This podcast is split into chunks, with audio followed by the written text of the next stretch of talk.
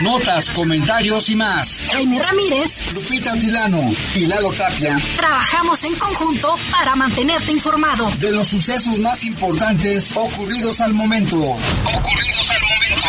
En Bajo Fuego, tu opinión es importante. Comunícate al 477-718-7995 y 96. En Bajo Fuego, esta es la información.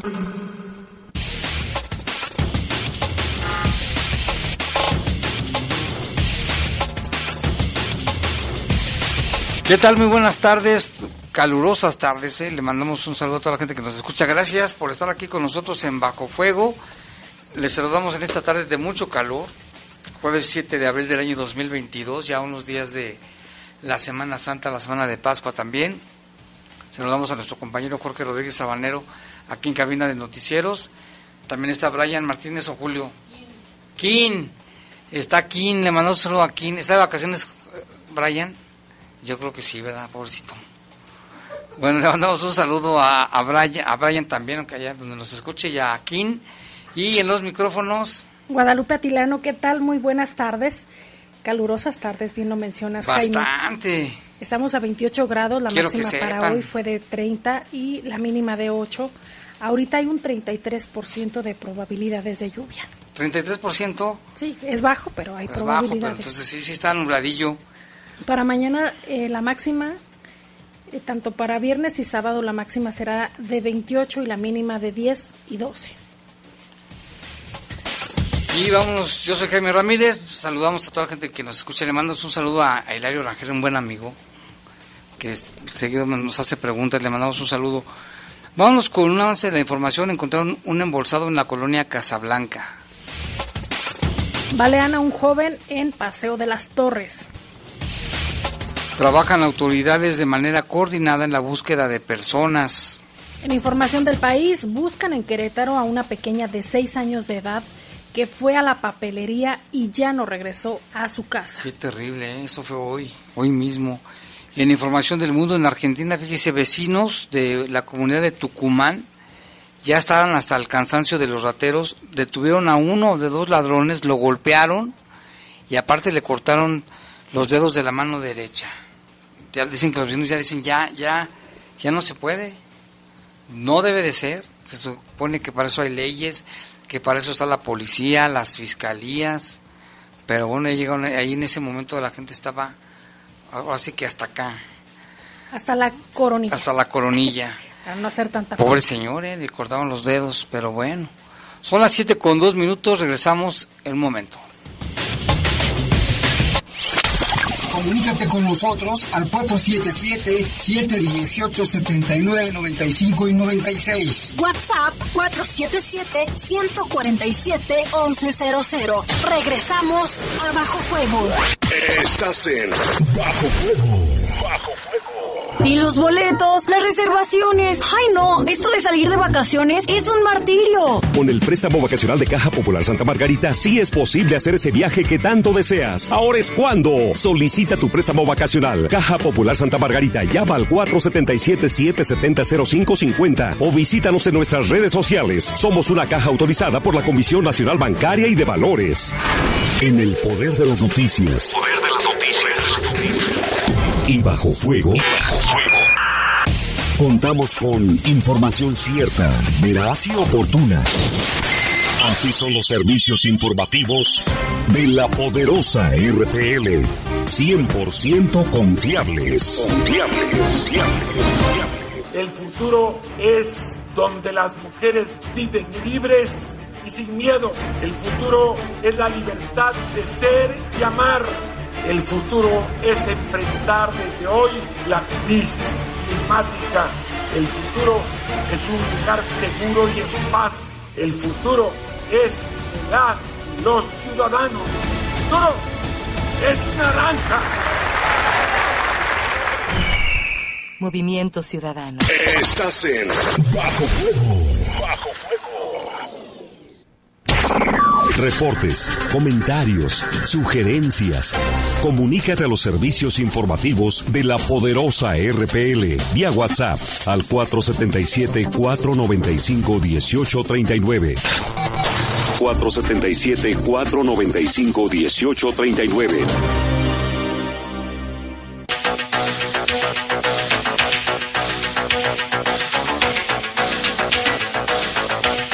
Ya son las 7.5, vámonos con más información. Fíjese que este miércoles, el día de ayer, esto fue el día de ayer por la tarde, una pequeñita de 6 años de nombre Victoria desapareció luego de que había ido a la papelería ahí en el municipio del Marqués, en Querétaro.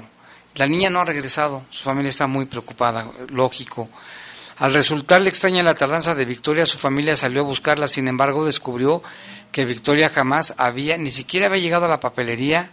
A través de grupos de WhatsApp y redes sociales se alertó a los vecinos y pronto se unieron para reforzar la búsqueda.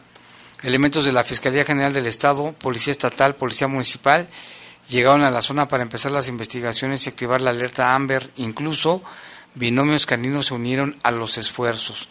A la una de la mañana de hoy, vecinos decidieron cerrar la carretera estatal 210 para exigir mayor acción de parte de las autoridades, impidiendo que cualquier persona saliera o entrara a, entrara a la colonia, argumentando que posiblemente Victoria seguía ahí bajo el resguardo de un tercero.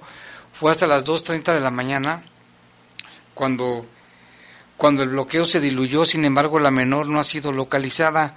Este mediodía, elementos de la Policía Estatal Municipal del Marqués, allá en Querétaro, realizan un operativo en la zona con ayuda de canes de rastreo con el fin de dar con el paradero de la niña.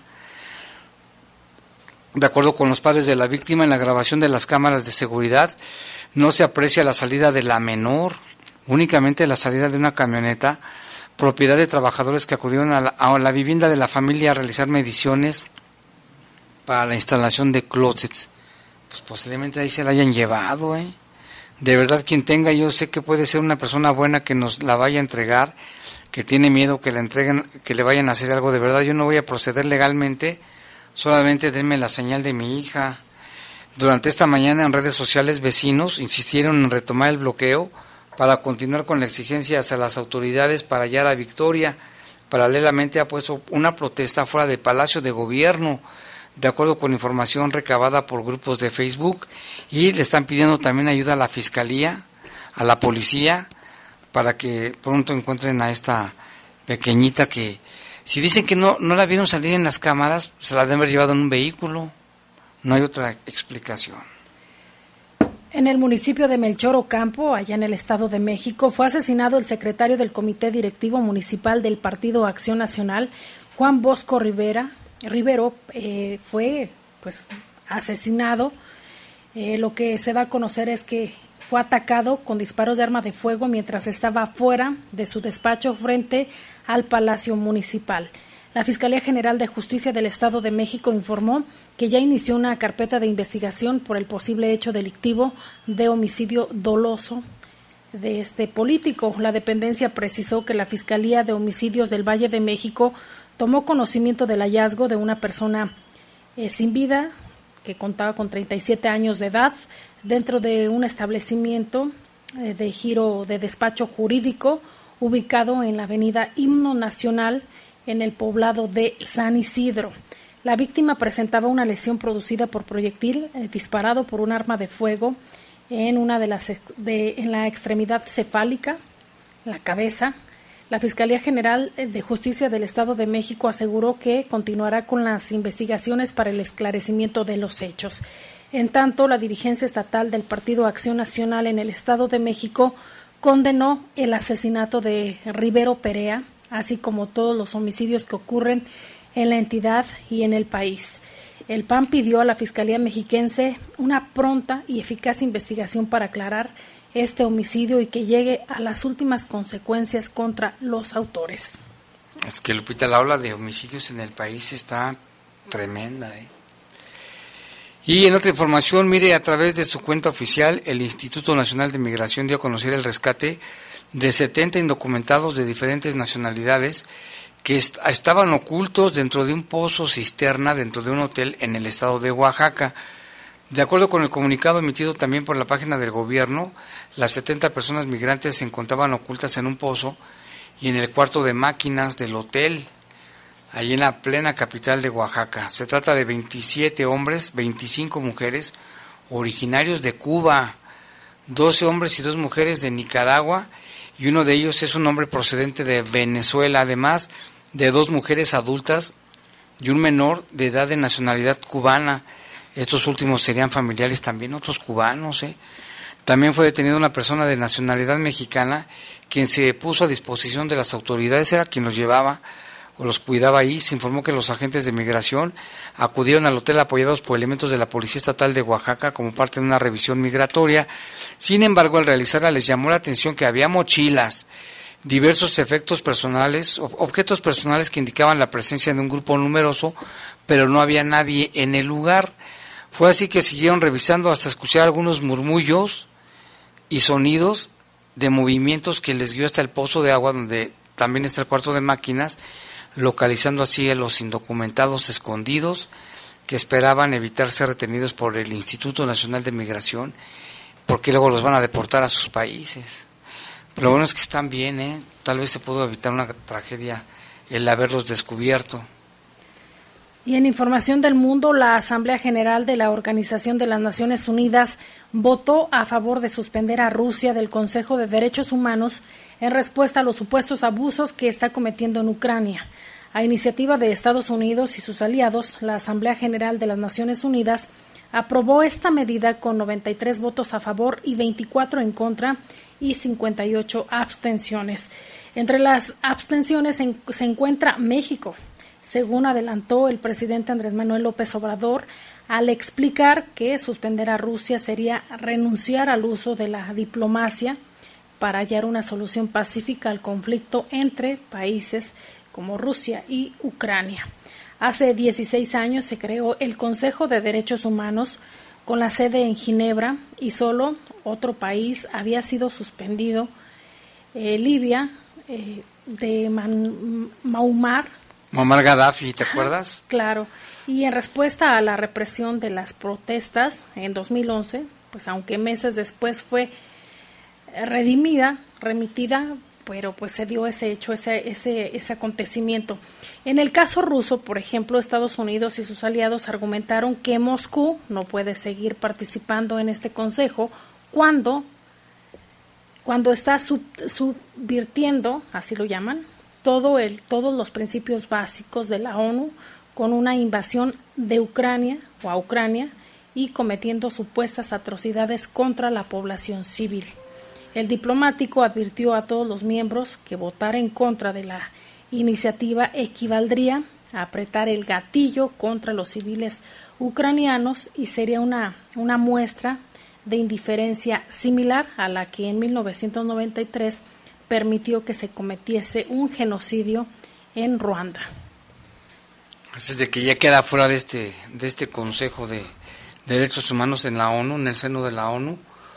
Este, pues preocupaba a las Naciones Unidas por las consecuencias que esto pueda tener. Pero bueno, ya se tomó la decisión.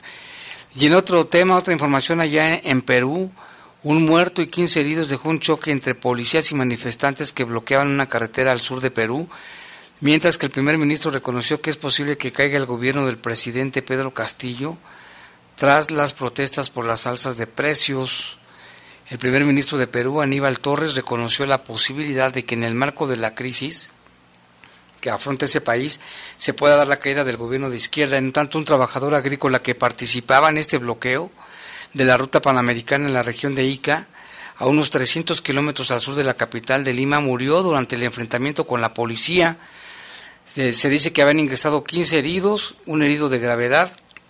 Hay un civil que ha ingresado fallecido producto del conflicto. Se trata, se trata de este trabajador agrícola, los choques se desataron cuando policías intentaron desalojar a decenas de trabajadores del campo que estaban bloqueando la carretera. La tensión creció en Perú desde el lunes cuando habitantes molestos por las alzas de precios de los combustibles y de los alimentos desataron protestas en la capital, Lima, en Ica y otras regiones, las primeras que enfrenta este presidente, un maestro rural de 52 años que asumió el poder hace apenas ocho meses. En respuesta al mandatario, decretó un toque de queda diurno de martes en Lima y en el vecino puerto de Callao. Manténganse callaos. Que en conjunto albergan 10 millones de pesos, de personas, perdón, casi un tercio de la población. ¿eh? Situación muy difícil y mucha atención allá en Perú. Y ahora nos vamos hasta Argentina. Allá vecinos atraparon a un ladrón y tras golpearlo le arrancaron los dedos de la mano derecha. Cansados de la creciente inseguridad, eh, vecinos del barrio de Tucumán se unieron para enfrentar a la delincuencia. Agarraron a este presunto ladrón que robó a una joven y horas más tarde se atracó una heladería en el mismo sector. La comunidad escuchó disparos y se comunicó con las autoridades. Unidos detuvieron a uno de los presuntos delincuentes, mientras que el otro logró darse a la fuga a, bordo de una motocicleta. Mientras esperaban a que llegaran las autoridades, la, la comunidad enojada golpeó al sujeto y en un descargo por este enojo que traían, pues le cortaron los dedos. Había cerca de 100 personas conteniendo al presunto ladrón, golpeándolo incluso, pues lo agredieron de la extremidad derecha. La policía tuvo que proteger al sospechoso y trasladarlo a un hospital para que recibiera atención médica, pues presentaba serias heridas y se temía por su vida. Actualmente el presunto ladrón se encuentra en recuperación. Esto lo dieron a, a conocer la prensa argentina, quien pues muestran también imágenes, Jaime, pues de este hecho, de, de la gente que estaba muy enojada, quienes participaron en la golpiza y pues ahora vamos a ver qué es lo que dice la autoridad, si van a presentar cargos también en contra de quienes hicieron esta agresión eh, eh, pues a este sujeto que, que bien lo mencionamos. La autoridad es la que se debe encargar de hacer justicia. Pero fíjate, Lupita, que este, este fenómeno de la delincuencia, homicidios, robos, asaltos, Está en toda América Latina, ¿eh? Todo el mundo. Pero muy en particular en Colombia, en Chile, en Brasil, Honduras. Y acá lo que le están aplaudiendo es al presidente de El Salvador, el Bukele, por la forma en que está tratando a los, a los pandilleros. Y luego hay imágenes de las mamás llorando por sus lindos hijos, que no, que no se los lleven, que no les haga nada. Pero bueno, muchos lo están felicitando, muchos países y ciudadanos están felicitando a Bukele. Imagínate qué pensará aquella madre que le arrancaron la vida a su hijo, de lo que opinan también las mamás, porque a fin de cuentas también son mamás, de que estén defendiendo a los hijos que están en la cárcel y que no les haga nada, que se respeten sus derechos humanos. Exactamente, la gente que, que tiene familiares asesinados y demás, pues dicen, ¿qué onda? Y bueno, hace rato comentábamos, Lupita, del caso de Hugo Carvajal, que ayer se entregó Mauricio, el presunto responsable, según dijo la fiscalía, por la presión. Fue junto con su hermano, se entregó ante el fiscal, le leyeron sus derechos, lo internaron, durmió ya en el penal de Barrientos que está en el municipio de Tlalnepantla. Hoy eh, se tenía prevista la audiencia inicial con los abogados de la familia del menor, así como del presunto responsable, quien que ya durmió allá, ya traía su uniforme de color azul, que es el que portan todos los reos, y pues se realiza la primera audiencia. Vamos a estar al pendiente, Lupita, porque estaba programada a las 14.30 horas. No se permitió la entrada de, mucha gente. A los periodistas que pudieron entrar, les prohibieron que entraran con su celular. Entonces vamos a ver ahora que termine o que haya declaración de la mamá o de la fiscalía, a ver qué se dijo o qué se, cómo estuvo esta primera audiencia. Ahorita es inocente hasta que se demuestre lo contrario. También habrá pues que indagar en, la investigación en contra pues de esta de, la, de quien resulte responsable. Ahorita hay una persona que se entregó pero todavía no ha sido sentenciada. Hay un proceso una carpeta de investigación y también habrá que, que investigar Jaime qué hacía ese joven ahí por qué fue si era una fiesta clandestina y también por qué comenzó la agresión. Pero están los videos ¿eh? ahí sí que el video es el, que, el testimonio más grande que tienen. Y, además los testigos, seguramente. muchos testigos, no los amigos del joven. Ya es que hablaban inicialmente que, que, que, andaba drogado, decían, pero la fiscalía ya dio a conocer el resultado de la necropsia y, no tenía ningún indicio de drogas. Y acá que se pelearon por alguna razón, pero el guardia con un gollete, primero decían que de botella, ahora decían que de una copa de cristal que le, se, las se le encajó en el cuello. El video ahí está, no sé si ya lo viste, Lupita. Sí, pues ahí Donde el muchacho se desvanece, se lo llevan al hospital y, mientras tanto el presunto responsable huyó. Ya será la autoridad quien confirme y quien investigue. Así es. Vámonos a una pausa, son las 7 con 19. Regresamos. Comunícate con nosotros al 477-718-7995 y 96. WhatsApp 477-147-1100. Regresamos a Bajo Fuego. Estás en Bajo Fuego. Bajo Es la hora de la verdad, la prueba reina del sabor y la salud. Y arrancan. Ni las trampas del chescolín detienen al elotito. La fresa toma la delantera con su potencia natural. La media naranja reparte cariñitos. Las chatarras se caen a pedazos por el exceso de carbohidratos, sodio y azúcares que les dañan su salud. Es un cierre trepidante. Los alimentos saludables triunfan en la carrera de la salud. Come como nosotras y ponte saludable. Pura vitamina. Los nazis crearon las metanfetaminas para convertir a sus soldados en seres incansables y deshumanizados. Bajo su efecto, el ejército nazi inicia la peor guerra de la historia y crea los campos de exterminio. Hoy el cristal se usa para controlar la mente de jóvenes que buscan placer y la de jornaleros y maquiladores que buscan energía para trabajar día y noche. Busca la línea de la vida, 800-911-2000. Para vivir feliz, no necesitas meterte nada. Reportes, comentarios, sugerencias. Comunícate a los servicios informativos de la poderosa RPL vía WhatsApp al 477-495-1839. 477-495-1839. Estás en Bajo Fuego. Reportes, comentarios, sugerencias. Comunícate a los servicios informativos de la poderosa RPL vía WhatsApp al 477-495-1839. 477-495-1839.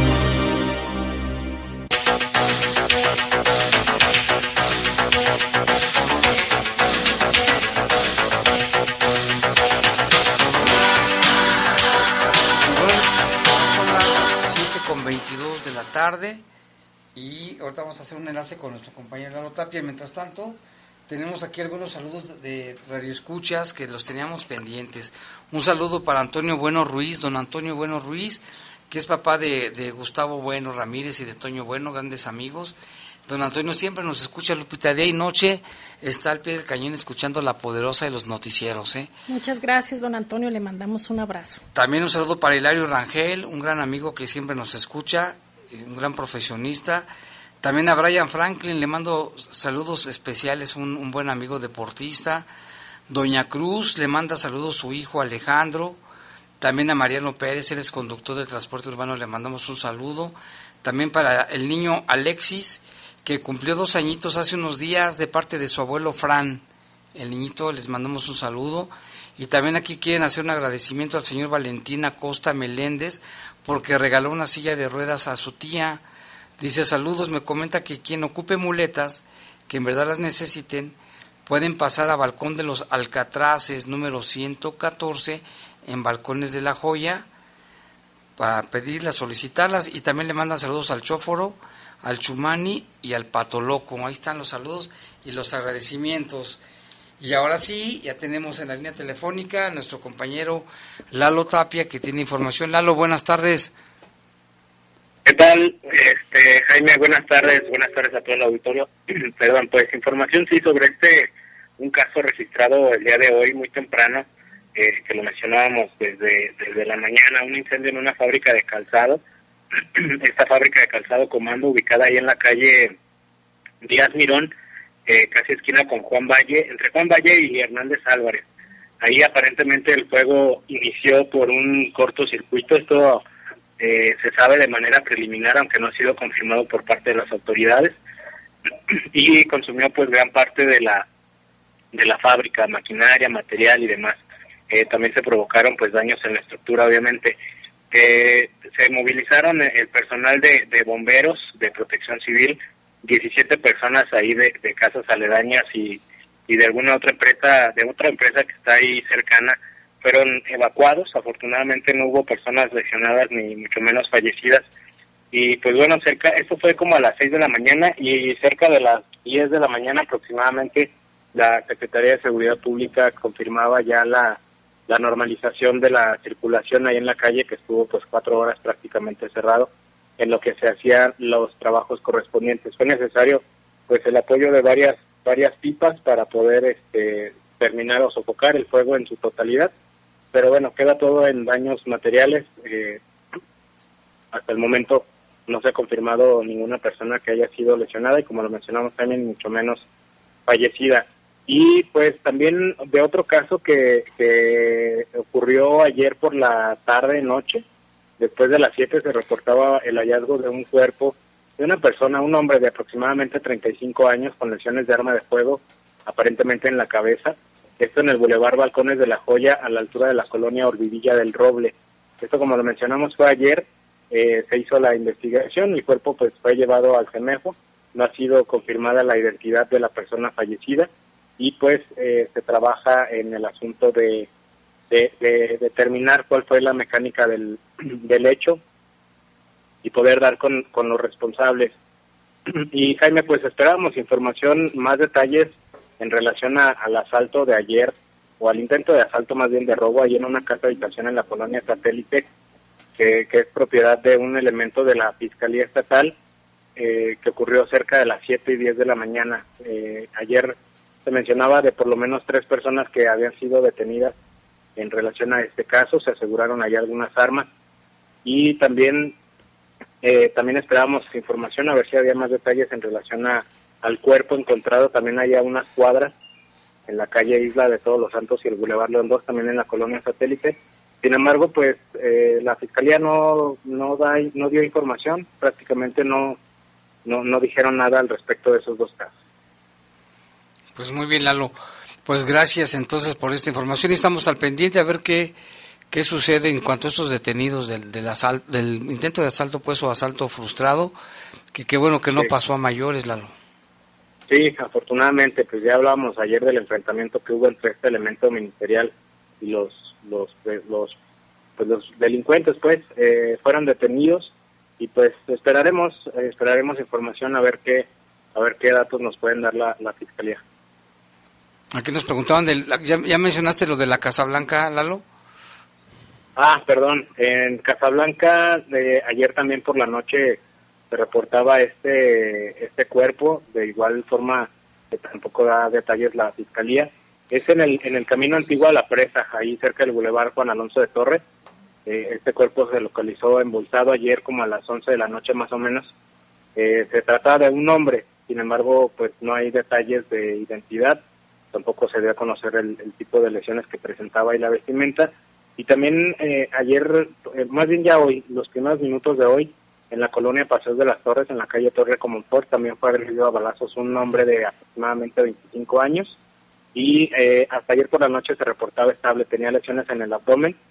Pero bueno, esperaremos información de la Fiscalía, como lo decimos Jaime, porque pues sí, realmente el día de hoy no, no proporcionaron nada de, información. Ok, pues gracias Lalo y pendientes, gracias.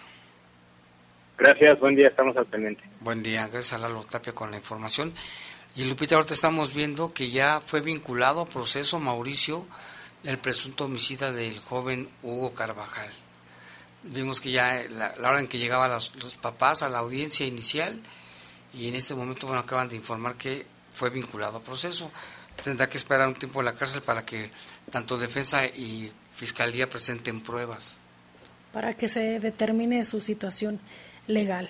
Y en otro tema, la Fiscalía General del Estado, aquí en, en Guanajuato, encabezó operaciones estratégicas con la participación del Ejército Mexicano, la Guardia Nacional y la Secretaría de Seguridad Pública del Estado. Se pudo capturar a 849 delincuentes entre los que se encuentran objetivos criminales. En el último mes, la Fiscalía General del Estado, en coordinación con, las, con varias instancias, logró el aseguramiento de 138 armas, más de 7.000 dosis de enervantes, 93 vehículos, equipo y herramientas para el delito y se pudo detener a objetivos criminales intervinientes en multihomicidios registrados en la entidad, además de 849 personas acusadas por delitos diversos.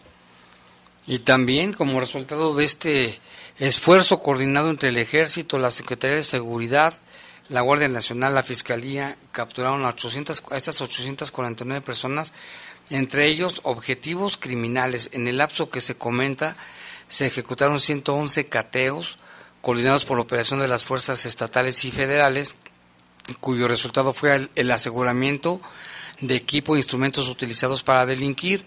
Se aseguraron más de 4.400 dosis de droga, 49 inmuebles, 111 cateos, 138 armas de fuego, 1.031 cartuchos, 97 cargadores, 93 vehículos, aparatos telefónicos y equipo táctico. En León se concretó la captura de cuatro adultos y dos adolescentes quienes, a quienes se les aseguraron dosis de droga en altas cantidades y dinero en efectivo. En Celaya, una célula de un grupo delictivo dedicado al robo de autotransporte fue capturada. También en una intervención allá en Celaya dedicada al combate de la extorsión, se detuvo a un sujeto de nombre Adán, a quien se le localizaron cartulinas con mensajes, droga, armas, un vehículo. De igual manera, se tiene bajo proceso judicial a un sujeto de nombre Rodrigo y Eduardo Adrián, detenidos con droga y acusados de extorsión a comerciantes de mercado, del mercado de Celaya y a Octavio y Juan José, que hoy se encuentran sujetos a proceso por delito de extorsión agravada. En estas acciones realizadas contra la delincuencia en la zona Laja Bajío, se detuvo también a un operador de un grupo delictivo desintegrado de nombre Marcelo, quien se desempeñaba como labores de tratamiento de equipos de telefonía. Se le aseguraron 58 celulares de distintas marcas, una laptop y, una, y droga. Fueron detenidos Juan Carlos Francisco, acusados también por los delitos de desaparición forzada cometida por particulares, agravada, y Julio César, alias La Gringa, también por ese mismo delito. Mientras que en Apaseo el Grande se pudo detener a Rafael, a quien se le llevó a proceso por el delito de desaparición forzada cometida por particulares, en tanto en Comonfort se detuvo a Osvaldo, dedicado a la comercialización y distribución de droga en vía pública. En el municipio de Acámbaro se capturó a dos sujetos en posesión de 970 dosis de cristal, cuatro armas, dos armas largas y dos cortas, cartuchos útiles, cargadores, básculas grameras y dinero en efectivo. Ellos fueron identificados como Enrique alias el Naco y José Manuel, quienes hoy ya se encuentran ante las autoridades jurisdiccionales. En el municipio de León, en una investigación por el delito de trata de personas, derivó en la captura de Juan Enrique y se pudo detener a César Alberto y a José Manuel alias El Chiquiao y a Roberto por los delitos de privación de la libertad. En Valle de Santiago, una pareja, identificados como Roberto y Ana Laura, fueron detenidos en posesión de más de mil dosis de enervantes entre cristal y marihuana. Con esas acciones, el grupo de coordinación conformado por las autoridades ya mencionadas, que representan esta, este organismo, pues nuevamente reiteran el compromiso de mantener un Estado seguro. Y también aquí nos reporta Rafael Vargas, dice que en la, con el homicidio de Urbivilla, del Roble, ya es el homicidio número 15 en lo que va de este mes de abril en León. 15. 15. También nos menciona que en la carretera Celaya-Cortázar hace un par de horas dejaron a una persona envuelta con huellas de violencia y ya trabajan peritos en la zona. También en Irapuato se registró un ataque armado en la comunidad de San Roque de un hombre encontraron sin vida, uno más herido. Esto fue apenas hace unos minutos allá en San Roque, en Irapuato. Y mire, el secretario de Salud Daniel Díaz Martínez ha dado a conocer que podría darse un contagio de COVID-19, es decir, un repunte por la nueva variante de Omicron. Tenemos la información con Tere Vergés. El secretario de Salud, Daniel Díaz Martínez, informó que ya llegaron vacunas para seguir inoculando a los menores de 18 años, pero tendrán que esperar a que pase la consulta de revocación de mandato. La vacuna ya llegó para dos municipios muy importantes. Vamos a salir a vacunar 13 municipios, 13, 14, estamos revisando esto pero dependemos de que eh, la Guardia Nacional y el Ejército tengan elementos. Y en este momento no tienen elementos porque creo que están muy ocupados con el tema de la revocación de mandato y como la instrucción del presidente es que salgamos juntos, pues tenemos que esperar a que tanto la Secretaría del Bienestar como ellos que están muy ocupados en la revocación de mandato, pues puedan salir y dejaron en segundo término el poder aplicar las vacunas, aun cuando las vacunas ya están en Guanajuato desde antes. ¿Por la Semana Santa sería tentativamente? Pues sí, nosotros vamos a tener que trabajar en Semana Santa porque la Guardia Nacional y la Secretaría de Bienestar no tienen elementos para poder vacunar porque ellos están ahorita atendiendo. Por otra parte, indicó que ve lejano el que se vacune a menores de 5 a 11 años a pesar de la autorización de COFEPRIS, ya que no hay vacunas para ese sector y tampoco es parte de la política de vacunación que aplica la Federación. Poder eh, responder a esos amparos depende de poder contar con la vacuna, ¿no? Entonces, esto es algo que están promoviendo los diputados en nuestro estado, pero la presión no debería ser para el estado, debería ser para la federación, quien no ha en ese sentido autorizado la vacunación a menores y no ha enviado la vacuna a los estados. Entonces, en ese sentido, cuando llegan las vacunas y los niños se amparan, estamos apoyando, porque tengo que ser muy claro, somos los hospitales estatales los que estamos respondiendo a eso. Ningún hospital federal se ha involucrado en la atención de los niños amparados. Entonces, dependemos de poder contar con la vacuna y ojalá llegue y en cuanto llegue los valoramos, estamos el amparo y, vacunamos a los. Informó para el Poder de las Noticias Tere Vergés.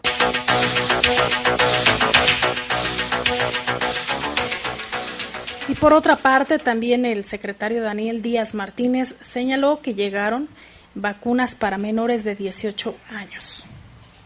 El gobernador Diego Sinue Rodríguez Vallejo indicó que se redoblará el esfuerzo para batir las desapariciones forzadas y los feminicidios en Guanajuato. Como siempre lo hemos hecho, no hay que trabajar eh, de manera positiva, de manera afirmativa, de manera transversal para evitar este tipo, no, no la alerta, no, las desapariciones y el tema de las muertes también de mujeres. Entonces es un tema que hemos trabajado todo el año, no es un tema fácil de solucionar, pero existe ya un gran avance en Guanajuato y lo que yo seguiré insistiendo a nuestras autoridades municipales, federales y estatales, coordinarnos y trabajar en el mismo sentido para poder fortalecer esta, eh, eh, este tema que es muy importante. Entonces, pues nos ponemos a chambear, a redoblar esfuerzos, no hay de otro. El mandatario estatal indicó que se han esforzado porque este tema no se politice, ya que aseguró que poco se abona a los resultados. Yo, yo trato, si ustedes se fijan, el tema de seguridad, yo he tratado de no politizarlo.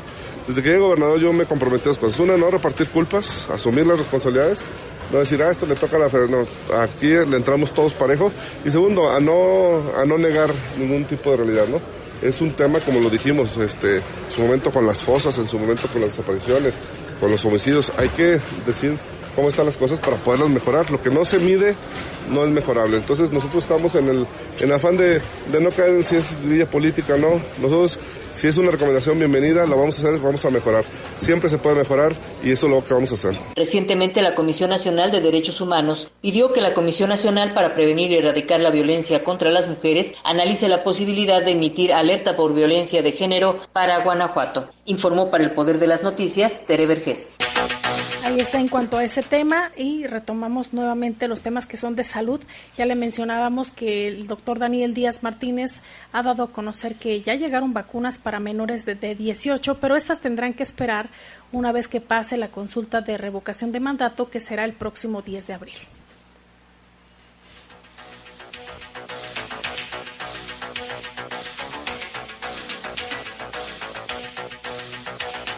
Pues vámonos con de que el secretario de Salud, fíjese que advierte que se podría haber un repunte de contagios de COVID por la nueva variante Omicron, por lo que no se debe de dejar de usar el cubrebocas. Esta variante, Lupita, ahora es una combinada de la Omicron B1.1 y la B.2, que es más contagiosa, pero es menos, este, ¿cómo menos agresiva, pues pero de alguna forma han, hecho hincapié, Jaime, en que no se baje la guardia y más en este periodo vacacional, sobre todo en Semana Santa, que se ve mayor movilidad de Fíjate, personas. dicen que no se relajen las medidas, ya están relajadas desde... Desde que inició. Desde que inició la pandemia, mucha gente no hizo caso y ahorita, si te fijas, ya mucha gente anda sin cubrebocas. Como si nada. Vamos a escuchar ahora sí el reporte de Tere Vergel.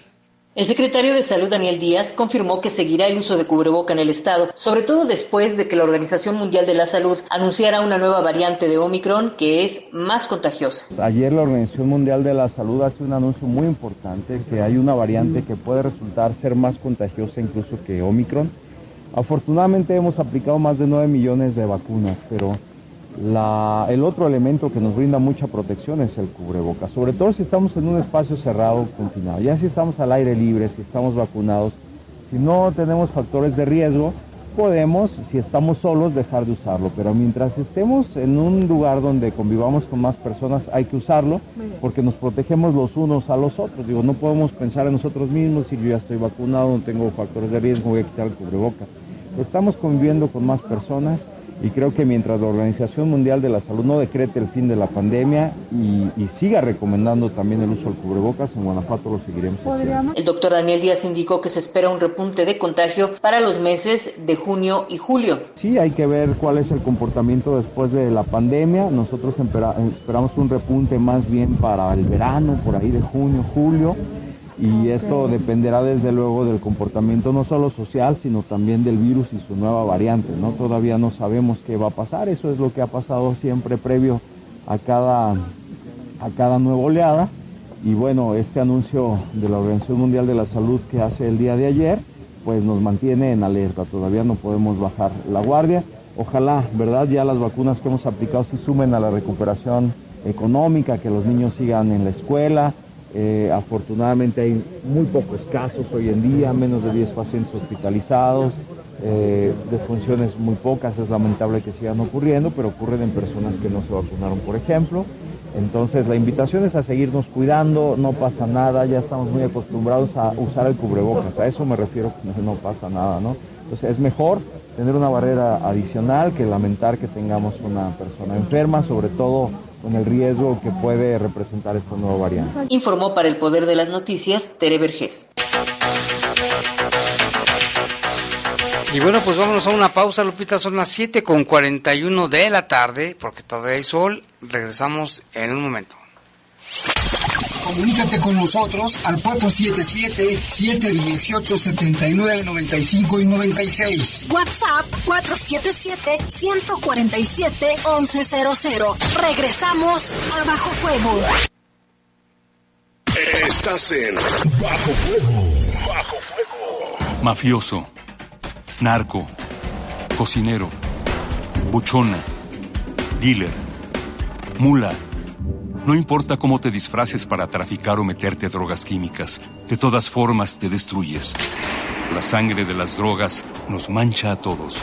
Mejor métete esto en la cabeza. Si te drogas, te dañas. Si necesitas ayuda, llama a la línea de la vida, 800-911-2000. Para vivir feliz, no necesitas meterte en nada. En el poder de las noticias. Poder de las noticias. Y bajo fuego. Y bajo fuego. Contamos con información cierta, veraz y oportuna. Así son los servicios informativos de la poderosa RTL. 100% confiables. Confiables, confiables, Estás en Bajo Fuego. Bajo Reportes, comentarios, sugerencias. Comunícate a los servicios informativos de la poderosa RPL vía WhatsApp al 477-495-1839. 477-495-1839.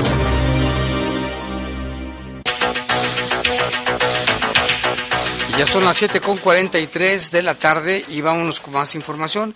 Otro reportero urbano que también se comunica con nosotros nos manda una información. Fíjese que se suscitó un ataque armado ahí por Delta de Jerez. La información nos la presenta y nos la manda desde ahí, desde el lugar de los hechos, Ricardo Colunga. Vamos a escuchar. Alrededor de las 7 de la tarde del día de hoy hubo un ataque armado aquí sobre la calle del Yuan en Delta de Jerez, reportando dos personas lesionadas por arma de fuego cuatro impactos para una persona de sexo masculino y un impacto de bala para una persona de sexo femenino. Eh, los hechos ocurrieron a partir de las 7 alrededor y este pues en más ni menos eh, estamos atentos a todo esto. Reporte para Bajo Fuego, Ricardo Colunga. Muchas gracias a Ricardo, nos está reportando esto que acaba de ocurrir hace unos momentos, ¿eh? Hace unos momentos acaba de ocurrir. Vamos a estar al pendiente de la información. Y bueno, fíjese que ya se conforman, no, instalaron el comité intersectorial para el funcionamiento de la célula municipal de búsqueda de personas desaparecidas en León. Durante su intervención, la alcaldesa Alejandra Gutiérrez pidió escuchar las voces más importantes que, de las que buscan a sus familiares desaparecidos. Vamos a escuchar quedó instalado el Comité Intersectorial para el funcionamiento de la célula municipal de búsqueda de personas desaparecidas en León. La alcaldesa Alejandra Gutiérrez Campos sostuvo que la voz más importante es la de las familias que tienen un ser querido que no aparece. Como lo comentaba, para mí lo más importante son ustedes, porque, y lo he dicho en otras ocasiones, creo que no podemos imaginarnos el dolor que deben de sentir cada uno de ustedes porque son padres, son hijos, son hermanos, no son números, son personas, y son personas que han desaparecido y que ustedes están haciendo todo lo posible por encontrarlas. Yo creo que eh, lo, lo, comentaba ahorita muy, muy claro el licenciado Héctor el no saber qué está pasando y también el, comisionado Sergio, el no saber qué está pasando con una persona, con un familiar al que se quiere, con un familiar al, que, no, al, que no se sabe exactamente qué, qué, le está sucediendo, si está pasando frío, si está pasando hambre, si está con vida, si ya no tiene vida. Yo creo que debe ser de las cosas más desesperantes que pueda, que pueda tener una persona. Gutiérrez Campos hizo un llamado a los integrantes de la célula para que se pongan en los zapatos de cualquier persona que está enfrente y no actuar solo desde la realidad personal de cada uno, ya que eso sería lo más cómodo que se podría hacer, por lo que les pidió actuar con empatía. Por su parte, Marta Cecilia Cruz Reyes, representante del colectivo Madres Guerreras de León, expresó que a pesar de que son una organización pequeña, están trabajando con la esperanza de que las autoridades de verdad se pongan en los zapatos de cada una de las personas que se encuentran desaparecidas. Lo acaban de mencionar, que se pongan en nuestros zapatos de cada una de, de las familias que tenemos a un ser desaparecido. Queremos trabajar de la mano de nuestro municipio. Queremos trabajar en conjunto con todas las instituciones que se, que se forman la célula. Queremos que todas las familias de que tenemos un ser desaparecido nos sintamos apoyadas a ustedes, sobre todo de usted. Yo siento que usted es mujer, no sé si es madre, pero que se ponga en cada uno de nuestros zapatos, como lo acaba bien de mencionar. Es una vida muy triste, desgastante, Hemos caminado en muchas dificultades, pero no nos rendimos. En su intervención, Héctor Alonso Díaz Esquerra, titular de la Comisión Estatal de Búsqueda de Personas, celebró la firma de la creación de la célula de búsqueda. Puso de ejemplo al Ayuntamiento de León, ya que se encuentran reunidas las autoridades indicadas y eso dijo da un voto de confianza. Informó para el Poder de las Noticias Jorge Camarillo. Sin duda un tema muy delicado, muy sensible, porque este, esta situación que no se veía en Guanajuato y que, bueno, pues ya pasa aquí y en otros municipios. También, fíjese, nuestro compañero Jorge Camarillo, como anduvo por ahí, nos informa que se conformaron 23 familias buscadoras, el colectivo Madres Guerreras de León, y solo tienen un objetivo, es buscar y encontrar personas. Vamos a escuchar a Jorge Camarillo. La representante del colectivo Madres Guerreras de León, Marta Cecilia Cruz Reyes, relató que su hijo Lucio Uriel López Cruz desapareció desde el 30 de agosto del 2017, después de acudir a una cita con unos amigos en Walmart de Torreslanda. Dijo que ahora su objetivo es buscar y encontrar no solo a su hijo, buscar y encontrar. Yo se los he dicho, este, se lo dije al comisionado Víctor, mi único objetivo, soy madre de un hijo desaparecido desde hace cuatro años, siete meses.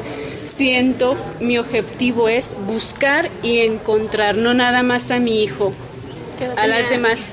¿Edad de su hijo? 21 años y ahorita edad, edad actual 25 años. ¿Desde hace cuándo Del el 30 de agosto del 2017. ¿Salió a trabajar? Eh, me lo citaron en Walmart Torreslanda, de aquí de la ciudad de León, y mi hijo ya nunca regresó. ¿Quién lo citó, señor? Dice que supuestamente amigos me lo citan y ya mi hijo nunca vuelve. Marta Cecilia Cruz dijo que el colectivo de búsqueda es pequeño, pero destacó el avance que ha tenido. Este colectivo es un colectivo este muy pequeño, pequeño, tiene poco tiempo. Siento que ha avanzado muchísimo, de verdad. A lo mejor que no nos demos a conocer, pero sí hemos avanzado. Este de lo del caso de mi hijo, pues me han dicho, este, Fiscalía tiene su carpeta muy completa. Desgraciadamente mi hijo no se ha encontrado ni en vida ni en muerte, pero no pierdo la esperanza de encontrarlo como sea, como sea de encontrar a mi hijo y no nada más a mi hijo. Vuelvo a repetir, al demás de mis compañeras. La buscadora dijo que en el colectivo empezaron seis familias a la fecha, ya se han integrado 23 y están por integrarse más para sumar 29 familias leonesas que están en busca de sus familiares. Informó para el Poder de las Noticias Jorge Camarillo más de este tema, la fundadora del colectivo Madres Guerreras de León también busca a su hijo de nombre Uriel López, que está, no sabe nada de él desde hace cuatro años y siete meses. Fíjese nada más. Vamos a escuchar también la nota que nos manda nuestro compañero Jorge Camarillo. La representante del colectivo Madres Guerreras de León, Marta Cecilia Cruz Reyes, relató que su hijo Lucio Uriel López Cruz desapareció desde el 30 de agosto del año 2017, después de acudir a una cita con unos amigos en el estacionamiento de Walmart del Boulevard Torres Landa. Buscar y encontrar. Yo se los he dicho, este, se lo dije al comisionado Víctor, mi único objetivo, soy madre de un hijo desaparecido desde hace cuatro años, siete meses siento, mi objetivo es buscar y encontrar, no nada más a mi hijo, a las demás. de su hijo? 21 años y ahorita da, edad actual 25 años. ¿Desde cuándo Del el 30 de agosto del 2017.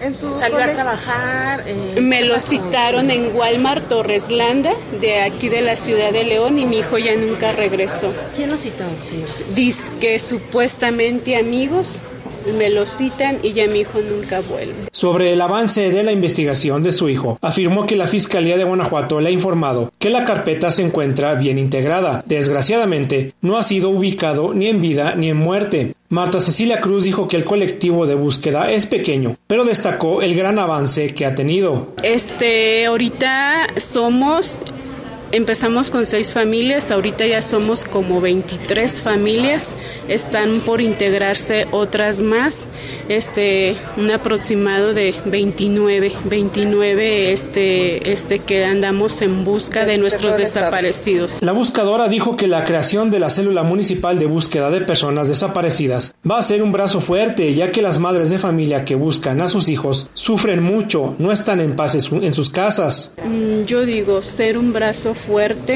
sobre todo cuando uno trae la mentalidad de, de buscar y encontrar, porque somos madres que sufrimos, somos madres que no estamos ya en paz en casa, somos madres que andamos que ya, ya no quiero llorarle una foto de, de, mi hijo y estar sentada.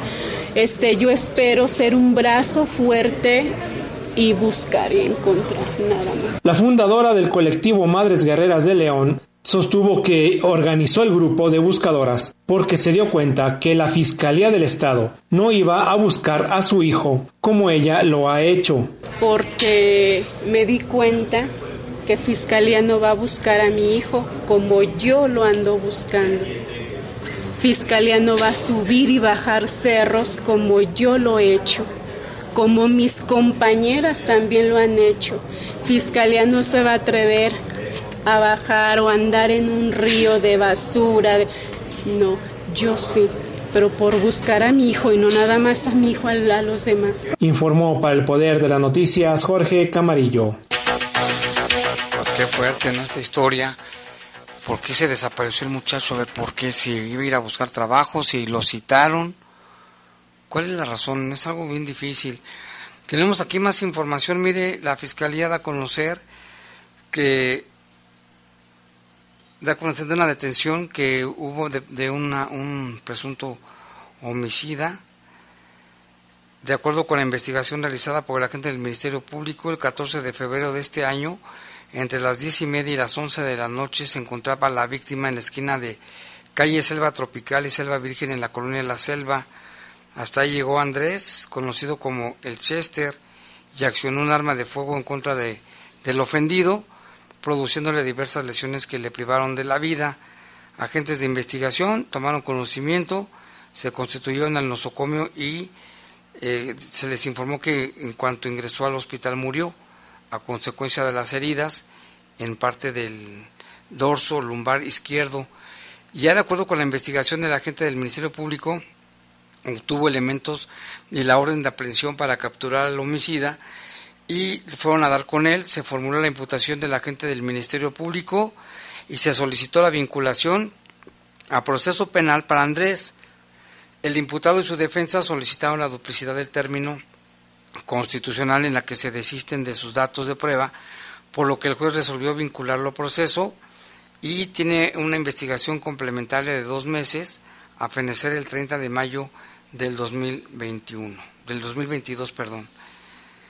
Y también acá tenemos información de, va a decir que es de cultura, pero tiene que ver con lo del conflicto de Rusia, porque la Universidad de Guanajuato desmiente que hayan cesado a artistas rusos.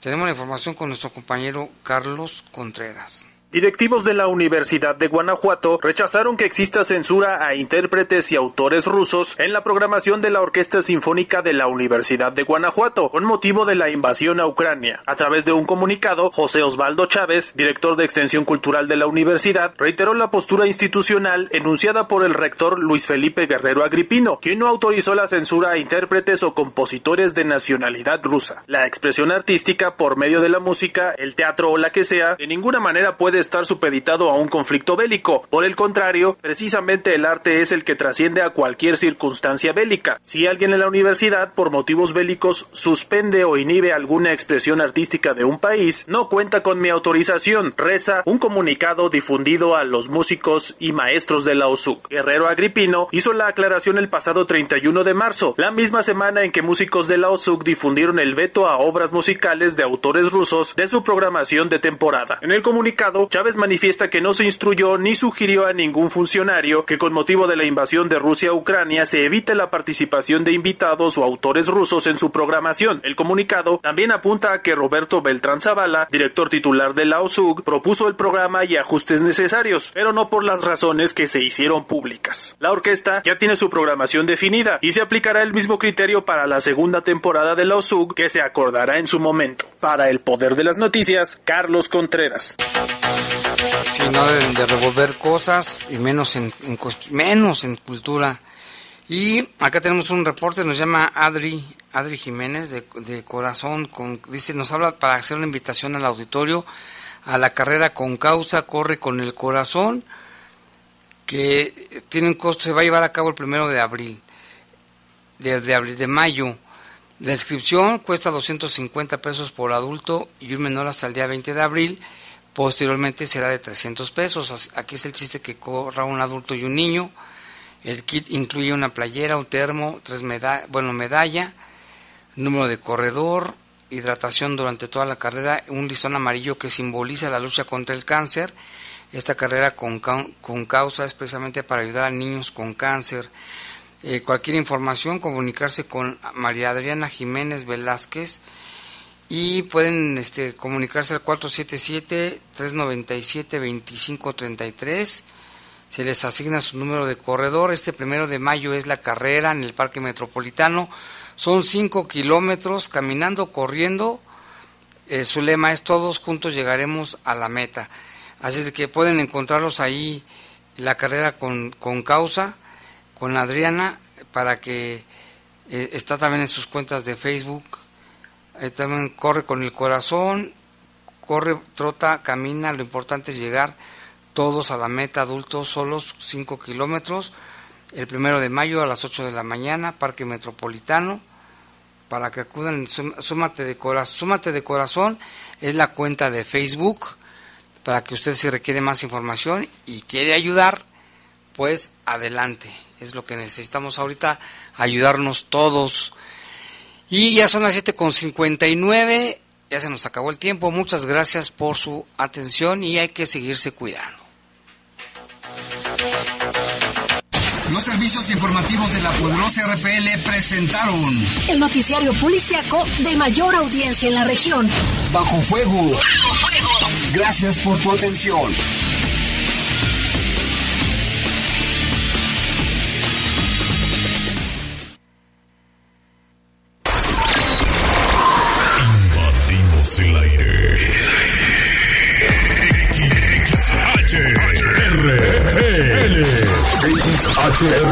Dominamos la Tierra. 93.9.